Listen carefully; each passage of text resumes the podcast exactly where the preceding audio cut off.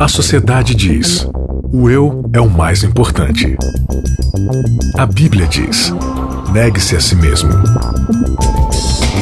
O mundo incentiva: siga seus desejos. Jesus convida: siga-me. A cultura diz: pense igual, seja igual, conforme-se. O cristianismo diz: não se conforme com os pensamentos deste século. Contra a cultura. O Evangelho clama pelo diferente.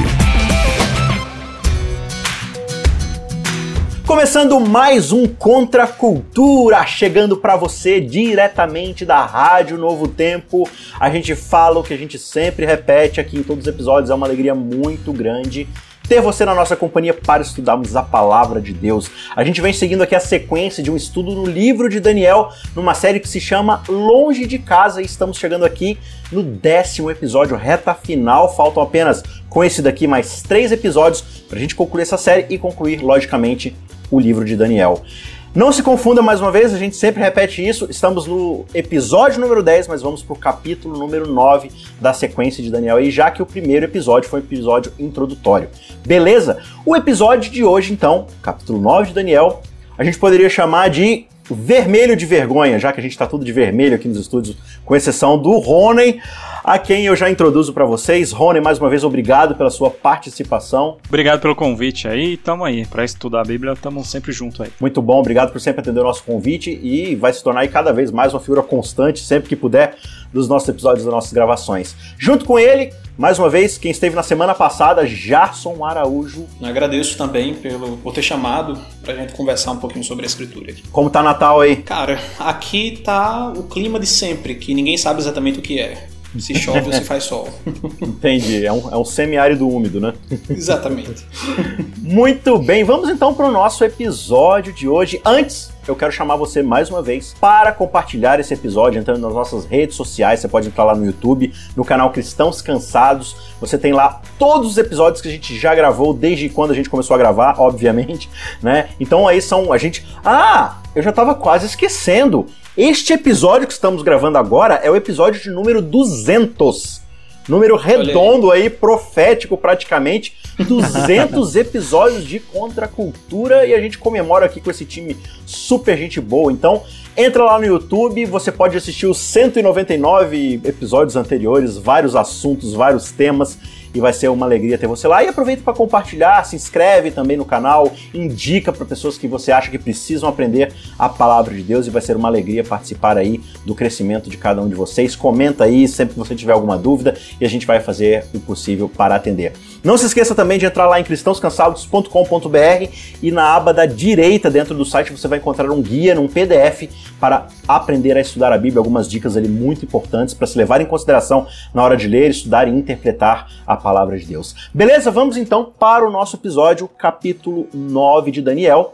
E só uma explicação rápida aqui, o capítulo ele é formado por uma oração que pega aí toda a metade inicial do capítulo, uma oração onde Daniel ele vai pedir perdão a Deus, se colocando junto com o povo numa condição de humildade, se humilhando diante de Deus, pedindo perdão pelos pecados e lembrando o quanto o nome de Deus está atrelado à sua justiça, à sua fidelidade, ao guardar a sua aliança, a cumprir suas promessas. Então ele pede a Deus que mais uma vez se lembre do povo e perdoe-os pelos pecados. Tudo isso, claro, ele se lembra porque ele está estudando com muito afinco, com muita disposição a palavra de Deus, vendo ali os escritos de Jeremias e outros escritos mais do, do, Pentateuco, né?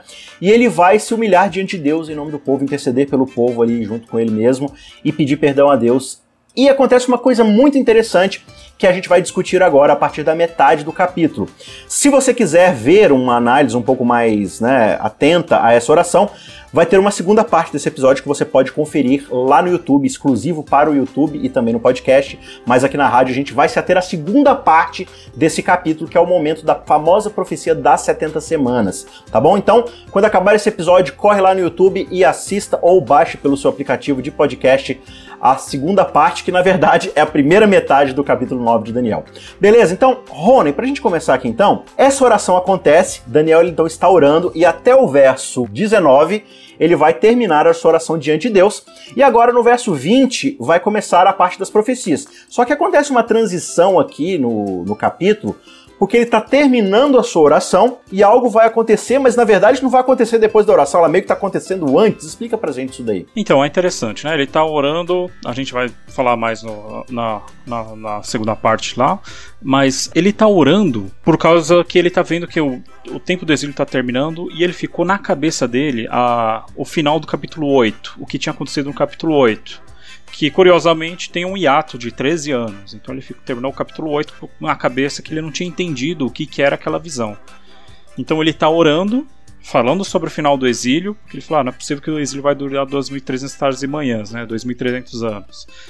E aí o anjo fala para ele, olha, é, aparece o anjo Gabriel e fala, olha Daniel, quando você começou a orar, isso vai aparecer lá no, no verso 23, no princípio das tuas súplicas saiu uma ordem e eu vim aqui para declarar para você essa ordem, né? E é interessante que ele vai falar nessa segunda metade do verso 23, que é a chave para entender todo o capítulo 8. Ele vai falar o seguinte: considere então a coisa e entende a visão. Pega a de visão. Que visão é, de que visão ele está falando aqui nesse verso 23? Não tem nenhuma visão no capítulo 9. Ele está falando justamente da visão que ele não entendeu. Ele, a visão que ele terminou falando eu não entendi, e ele usa exatamente a mesma expressão aqui da, da, da raiz do bin, que é entender, ele fala agora você vai entender, entenda essa visão que você não entendeu lá no final do capítulo 8. Então ele ele ele tá vai começar a explicar sobre o que, que é essa, essa profecia que ele está recebendo, né? Você está orando, Daniel, pelo final do exílio, que é a profecia dos 70 anos de Jeremias. E eu vou te dar uma outra visão que é sobre uma outra coisa. Não são 70 anos, são 70 vezes 7 é, vezes 10. São, são os 700, não, 70, né? 70 semanas de anos. Então, é, essa visão que eu estou te dando agora, ela vai dar o início daqueles 2.300 tardes e manhãs, mas isso que eu vou te falar agora é uma outra coisa. Tem a ver com aquilo porque também é uma grande libertação assim como a, a, volta do exílio. O exílio é um tema que, do Antigo Testamento que é, é, um, é, um, é um tema muito importante, que é o povo se distanciando de Deus, depois voltando. Então, o final do exílio quer dizer a, a libertação de Deus para o povo. E agora eu vou falar de uma outra grande libertação, que é muito maior do que essa. É sete vezes maior do que as, os 70 anos de Jeremias. É, eu, eu tava lendo um pouco a respeito dessa questão dos 70 anos, eu vi uma informação bem interessante, né? é, que acho que vale trazer aqui talvez, esses 70 anos que Jeremias ele coloca, se você for ler alguns trechos, por exemplo, de Levíticos e também de Segunda Crônicas, você vai perceber lá que Deus havia dito, já profetizando, que o povo não iria guardar aquelas 70, aqueles é, anos sabáticos né, de descanso da terra. Então a lei dizia que a cada sete anos, né, a cada seis anos, o sétimo, eles deveriam cuidar da terra, deixando ela descansar e tudo mais. E quando você vai para Neemias, a gente teve na temporada passada o estudo de Esdras e Neemias, você vai ver que eles descobrem é, essa lei, né? E lá dá a entender que eles jamais guardaram esses anos sabáticos, né? Eles não guardavam, eles não deixavam a terra descansar, talvez ali por ganância, né? Eles queriam tirar o máximo da terra. E se você observar que mais ou menos ali do início do reinado de Saul até o período do exílio, quando eles vão para o exílio, vai dar aproximadamente 490 anos.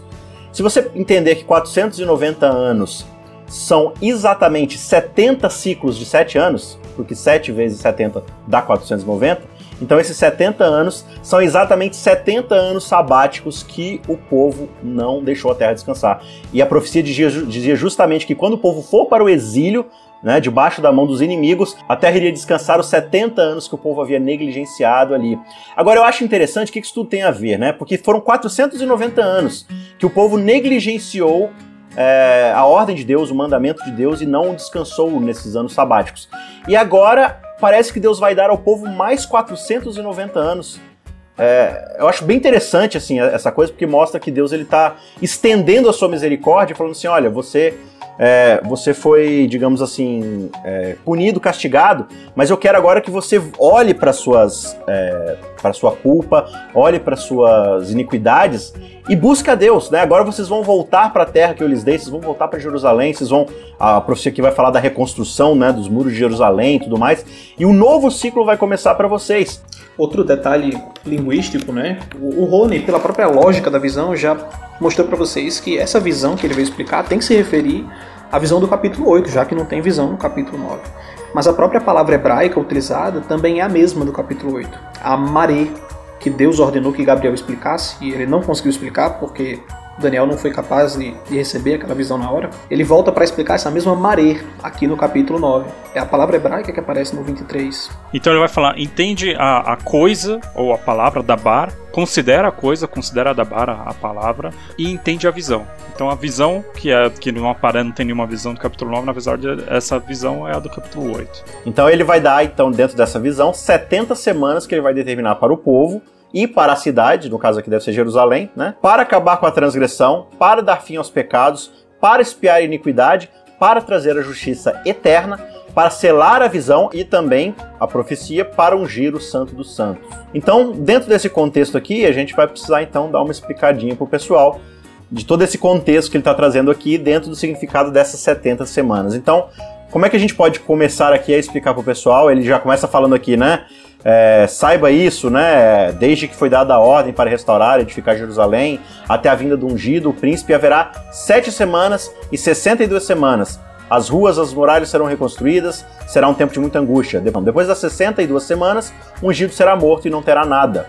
O povo de um príncipe que há de vir destruirá a cidade e o santuário, e o seu fim virá com uma inundação. Até o fim haverá guerra e desolações foram determinadas. Ele fará firme aliança com muitos por uma semana. Na metade da semana fará cessar o sacrifício e a oferta de cereais. Sobre a asa das abominações virá aquele que causa desolação, até que a destruição que está determinada seja derramada sobre ele. Então aqui ele faz uma espécie de divisão aí nessas 70 semanas ele dá umas diagramadas aí, sete semanas para isso, 63 semanas para aquilo.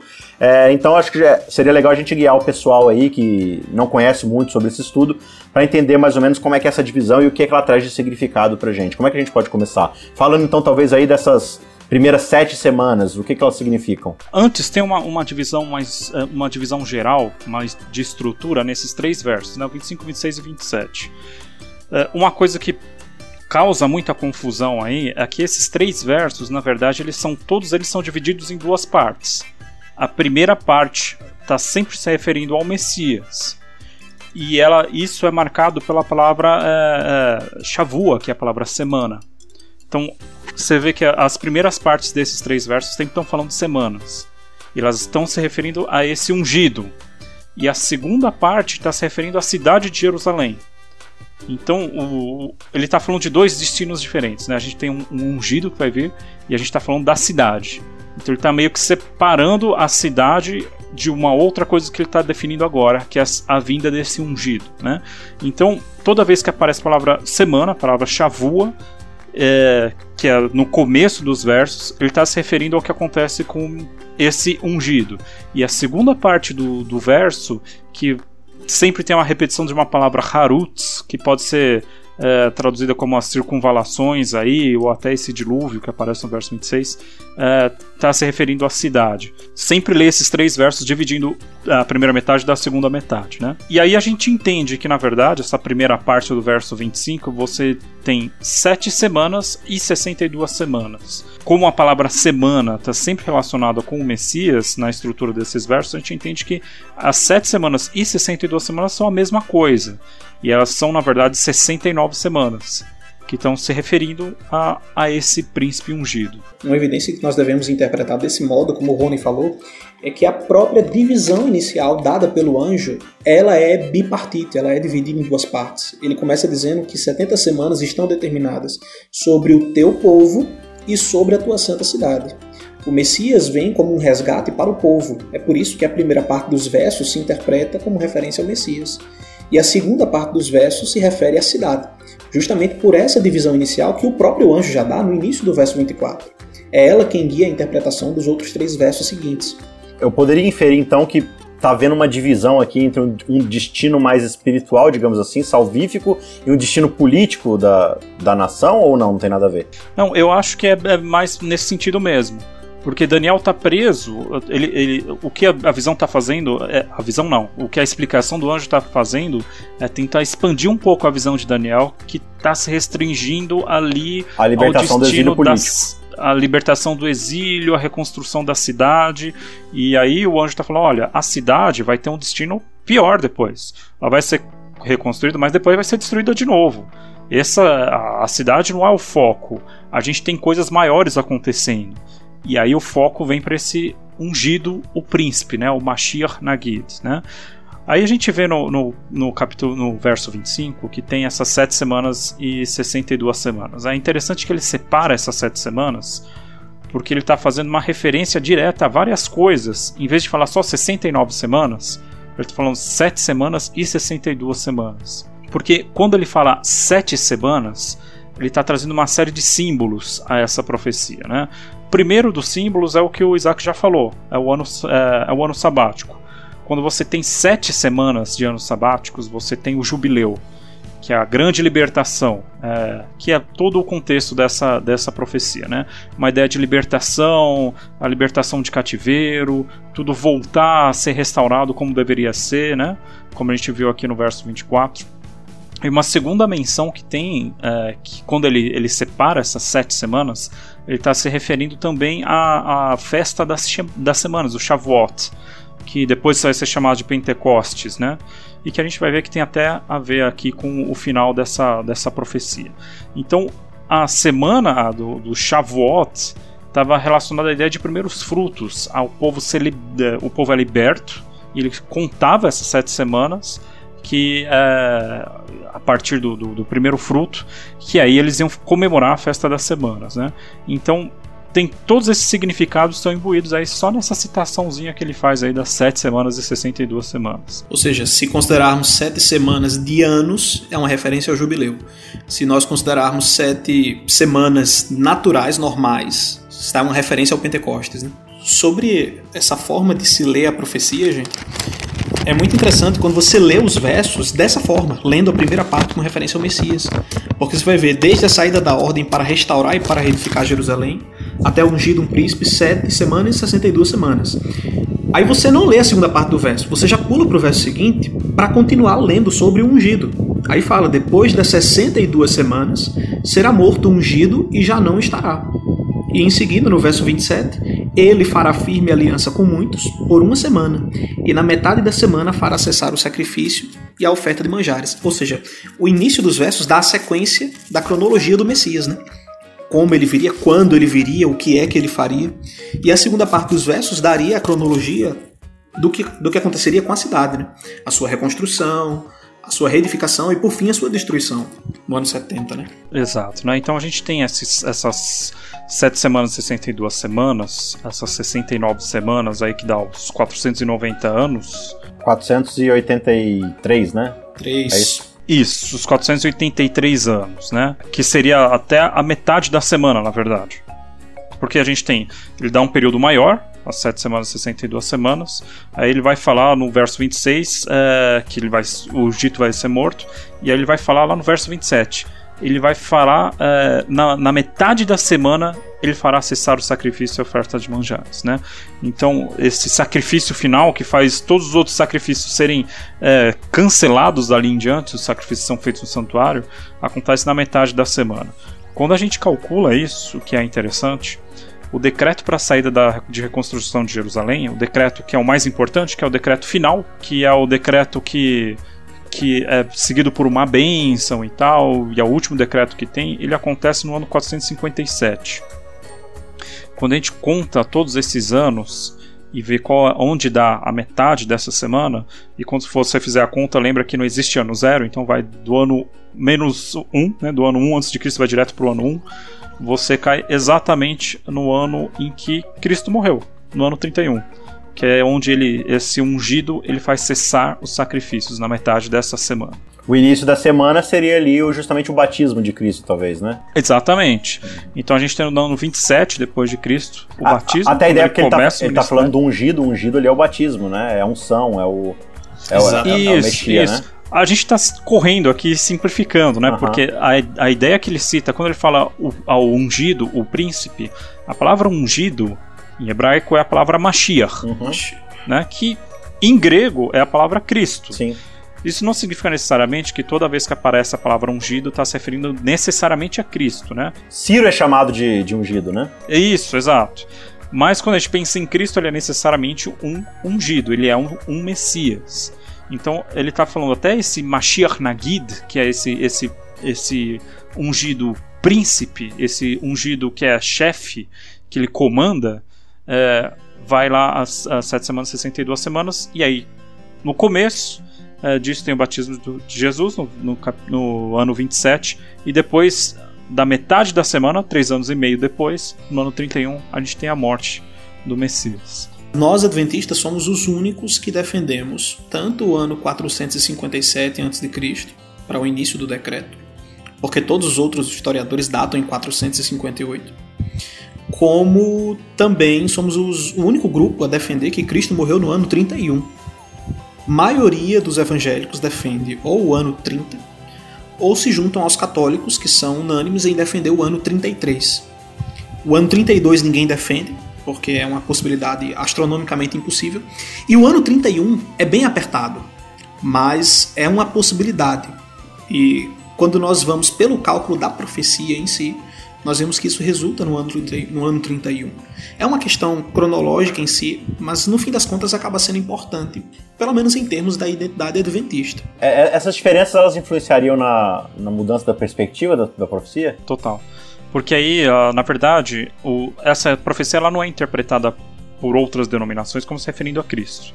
Aí elas, elas falam de um a palavra Mashiach aqui não é entendido como se referindo a Cristo, mas a um sacerdote, Onias III, que aí se coloca todas as, as, as, profecias de Daniel como se referindo ali ao período dos Macabeus e tal, toda aquela, aquela bagunça teve e teve esse sacerdote que foi morto ali é, no, num altar, se eu não me engano, no altar do santuário. E aí tem a ver com toda aquela, aquela ebulição política da época. Prof, ali, aí né? mistura profanação de santuário com um monte de isso. É, século II a.C. com Antíoco Epífanes. Os preteristas, principalmente, né? Uhum. Os futuristas vão jogar isso aqui pro anticristo, lá na última semana da história da Terra. Que dá uma pausa. Poucas denominações se referem a Cristo aqui nesse capítulo 9. É, porque a linguagem aqui da mistura muita coisa, né? Da desolação, da, da abominação e tudo mais, né? Aí fala o, o povo o, o, de um príncipe que ia vir, aí ele já misturou esse príncipe que ia vir com esse príncipe Messias. Por isso que é importante a gente dividir a primeira parte do verso da segunda, né? Porque isso. aí tudo faz sentido. Quando você mistura, tudo fica meio enublado e mesmo essa, essa interpretação ela tem que ser meio tipo seletiva para funcionar não tem um você não consegue achar um, um, uma metodologia que faça que fique certinho fica tudo meio bagunçado. É, alguns amigos eu conversei certa vez gente sobre essa metade da semana onde ele faz cessar os sacrifícios é, e a oferta de manjares como é que um judeu poderia ler isso aqui e achar que isso era uma referência ao Messias, sendo que ele tem apenas o Antigo Testamento? Eu acredito que a resposta está lá em Isaías 53, para quem se lembra, né? Onde Cristo lá é comparado ao papel de uma ovelha levada ao matadouro, a um sacrifício mesmo. Ou seja, o Messias aparece ali como uma vítima sacrificial que morre em lugar das pessoas. Alguém que conhecesse Daniel 9 e Isaías 53 poderia perfeitamente chegar à conclusão de que isso aqui é uma referência à morte do Messias. Porque você lendo assim, né? Fará cessar o sacrifício, a oferta de manjares, não parece uma linguagem muito clara de morte, né? Não, pelo menos quando se lê, naturalmente não parece uma linguagem de morte. Mas quando você compara isso com outras passagens do próprio Antigo Testamento, dá para chegar à conclusão sim de que isso é uma referência à morte do Messias. É interessante isso aí, Jarson, porque lá no verso 26 quando ele fala será morto ou ungido, ele usa uma palavra bem específica para a morte do, desse ungido, que não é a palavra normal para morte, que é a, a, a é palavra cortado, né, se eu não me engano. Exato, é a palavra karat, que é a palavra cortado. O que, que é interessante? Porque a palavra karat é a palavra que é usada para falar que alguém fez uma aliança. Você vai karat berit, você vai cortar uma aliança. É o contexto lá de Gênesis 15, quando Deus chama Abraão Exatamente e corta isso. os animais para fazer aliança com ele. Exatamente isso. Então, é, quando ele fala que esse ungido será morto, ele já usa uma, uma linguagem que tem a ver com uma aliança e tem a ver com sacrifício. É como se ele estivesse falando um contrato vai ser assinado. Tipo isso. É meio que isso, é bem isso. Através Porque, de uma morte. Através, através de, de, uma morte. Uhum. Porque é interessante que lá no, no, no verso 27, que aí ele vai falar, ele vai falar literalmente da aliança, e ele vai na minha tradução ele diz ele fará firme aliança, mas literalmente ele está higbir berit, ele vai reforçar a aliança. Então ele é morto num contexto de aliança, num contexto de sacrifício, E essa morte dele, ele reforça a aliança que já tinha. E é interessante, né? É, a nova aliança, aí a gente volta até para Jeremias, que a gente estava comentando. A nova aliança, na verdade, é, é a, a, antiga aliança, só que agora é para valer mesmo. Só que agora a lei vai ser escrita no seu coração. Essa é a nova aliança que Jeremias comenta. E tem a ver com isso. Ele vai reforçar essa aliança, ele vai fazer a, a, lei ser escrita no coração de verdade. Essa profecia não se refere a uma rejeição em si dos judeus, né? mas uma continuação da aliança que Deus havia feito com eles. Deus agora expande a aliança porque ratifica, confirma a aliança que tinha feito com o seu povo no Antigo Testamento, abrindo agora para todas as nações, que através da crença em Cristo se tornam um corpo só, judeus e gentios. Isso, aí para a gente encerrar, né, essa, essa última metade da aliança, ela vai terminar no ano 34, que aí tem, muitas pessoas interpretam como a morte de Estevão, o apedrejamento de Estevão, mas a gente está comentando aqui, que é uma outra maneira de se ver, que também é possível, mais relacionada ao evangelho chegando aos gentios, né, a pregação de Paulo e ao Espírito Santo caindo sobre os gentios, que tem a ver com essa firme aliança e que, que será feita com muitos. Né? A palavra muitos aqui, inclusive a palavra Rav, ela tem uma conotação de muitos povos, né? de, muitas, uh, de muitas nações que são além de Israel. Não é tanto quantitativo, é qualitativo, né? Ele vai, é, vai para variedade, né? Ela é quantitativa, mas ela tem um pouco dessa conotação porque ela é usada em outros textos bíblicos com essa nesse sentido uhum. das muitas nações. Né? Sim, sim, muito bom. É, e você ainda tem aqui a fala da questão de dessa justiça eterna, né, de uma coisa mais definitiva, ou seja, não está restrita agora a um serviço ministerial só no santuário, mas é uma expansão para todo mundo, é, é, o sangue que agora vai cobrir todas as pessoas, a iniquidade de todos eles, né? Então, realmente, o ministério de Cristo ele traz, digamos assim, o santuário é, para abrir e abranger todo mundo. Não que isso antes não fosse possível, né? Mas agora a gente tem o cumprimento de todas essas promessas da, da, da linguagem messiânica ali, de tudo que o santuário apontava, todos os sacrifícios, todas as ovelhas, e da qual o Hebreus vai fundamentar ainda mais, né? Explicar muito melhor para a gente ainda essa, de, de, como isso é importante dentro do ministério de Cristo, como isso vai abranger a gente até hoje, né? Passando aí por todo o desenvolvimento histórico. Gente, muito obrigado mais uma vez aí pela participação de vocês. Rony, Obrigado demais pela sua participação e espero você em outras vezes. Obrigado. Essa profecia ela é muito densa, tem muita coisa, a gente meio que passou por cima, mas é isso aí. Tamo aí. É, aqui é só para dar o gostinho, você continue estudando, certo, Jarso? Obrigado também você pela sua participação. Valeu, gente. É, como o Rony disse, né? 30 minutos dá para você arranhar a superfície. É isso aí, mas Fica a dica aí, acesse sua Bíblia, busque bons comentários, leia bons livros. Tem uns livros aí da CPB muito legais, né? Segredos de Daniel, de Jacques Lucan. A gente já gravou um vídeo lá no YouTube indicando vários livros legais aí para você estudar as profecias de Daniel. Então o estudo não para aqui. Isso aqui é só um paliativo, isso aqui é só um pontapé inicial para dar o gostinho de você continuar aprendendo cada vez mais a palavra de Deus. Um abraço a cada um de vocês e não perca a parte 2 lá no YouTube para você continuar aí o estudo desse capítulo tão legal. Um forte abraço e a gente se vê na semana que vem. Contra a cultura. O evangelho clama pelo diferente.